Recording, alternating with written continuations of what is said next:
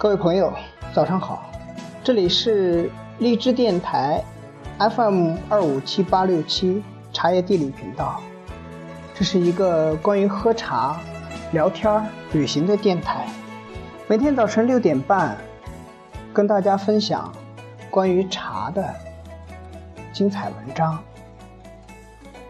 如果你喜欢我的节目，请转发链接到微信朋友圈。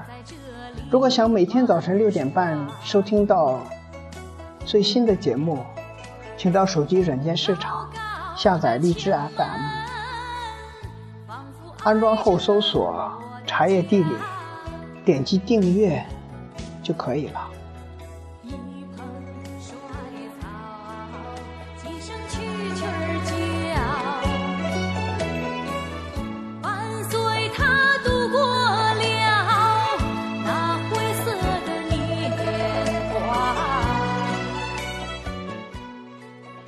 今天跟大家分享的文章是《大话言语茶》。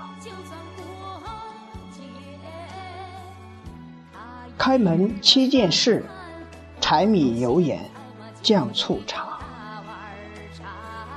这七样东西都是人们生活的必需品。在过去，大部分人们的生活都能自给自足。在这七件事中，也许只有盐。和茶是必须要到集市上去买的商品，在漫漫的历史长河中，盐与茶像一对双胞胎兄弟，有着太多的同与不同。在功能上，盐不仅是人们膳食中不可缺少的调味品。还是人体中不可缺少的物质成分，也可以用于储物、医药等方面。而饮茶则有助于明目、醒脑、提神，有助于美容护肤，有助于预防疾病、延缓衰老等等。因为有了盐，世界上便多了许多。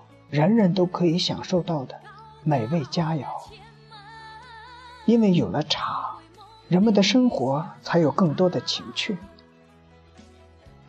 盐与茶还是创造财富的机会和源泉，它们是文化和进步的象征，更是人类发展史的见证。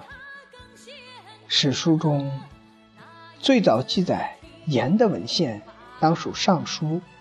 禹贡上面记载：“青州绝贡延西”，意思是说，西周时候，山东和辽宁向中央政权上贡的海盐和细革布，这大概也是盐税的雏形了吧？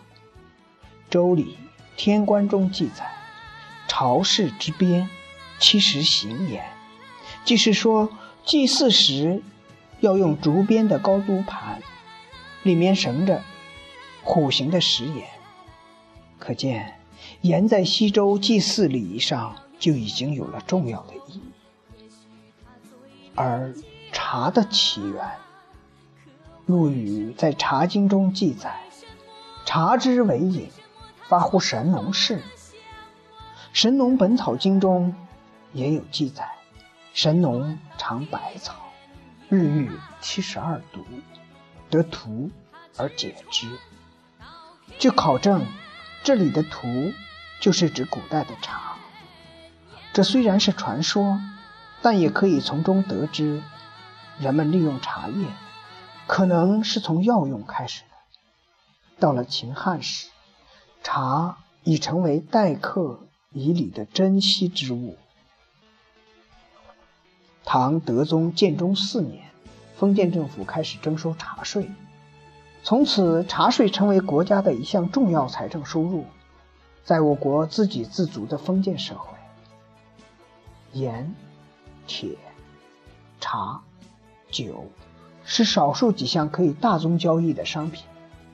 这些商品在不同时期都曾实行专卖制度，而盐和茶是其中实行专卖时间最长。范围最广、造成经济最影响最大的品种。盐、茶专卖制度的实行，使官府和商人构成了茶叶流通领域的两大经营主体。这种独特的模式成就了扬州等诸多城市的繁华，成就了秦商、晋商、徽商等商贾群体的藏强百万，成就了诸多百年商号的兴盛与繁荣。其中，晋商。虽说以汇通天下的票号著称，但是盐茶买卖也是他们的重要生财之道。文化是历史的投影，商业的繁荣势必会促进文化的繁荣。作为历史的投影，盐文化、茶文化始终伴随着人类文明的发展而发展，都具有着丰富。的内容和独特的魅力。然而，翻阅古今书籍，我们很难找到只言片语的与盐有关的赞美之词。这也许是盐太过于平凡的缘故吧。古今文人墨客都忽视了它的存在，而茶则不同，它生来就注定了不平凡。人们都把品茗喝茶。当做一种极富品味与情调的待客休闲方式，以茶为主旨的文学书画作品更是数不胜数。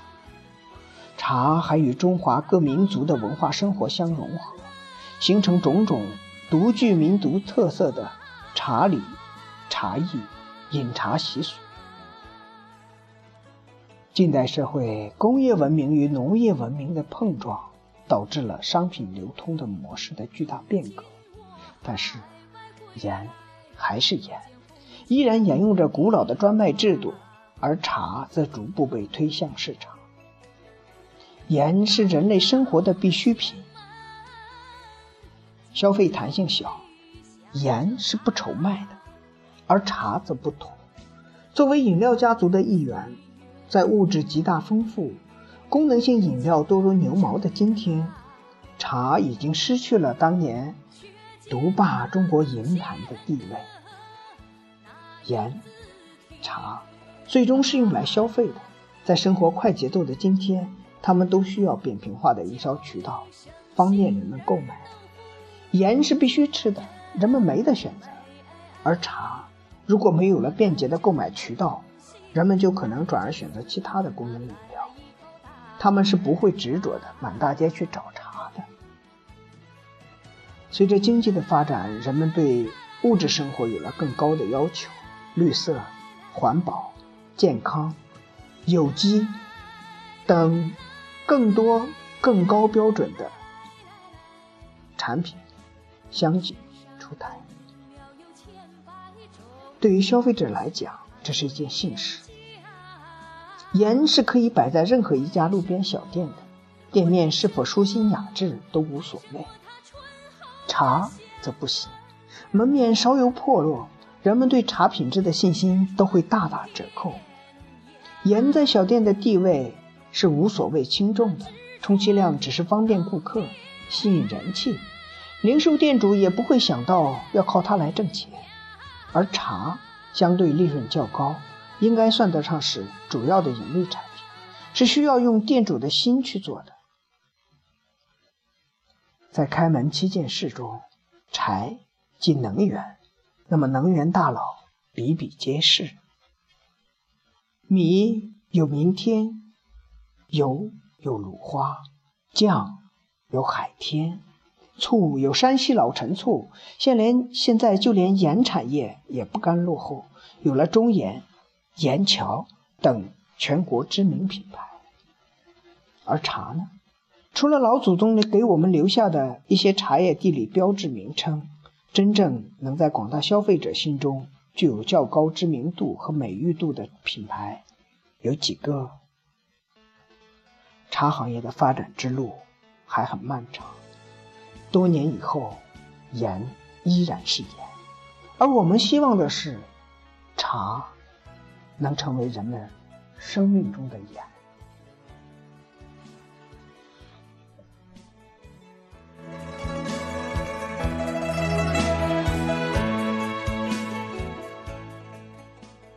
这里是荔枝电台 FM 二五七八六七，茶叶地理频道，一个关于喝茶、聊天、旅行的电台。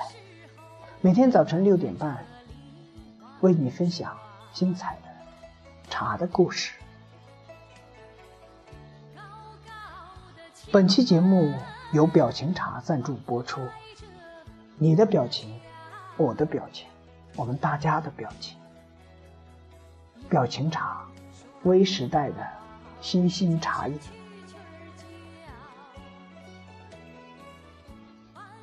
今天的节目。就到这里，明天早晨六点半，我们再见。就到这里。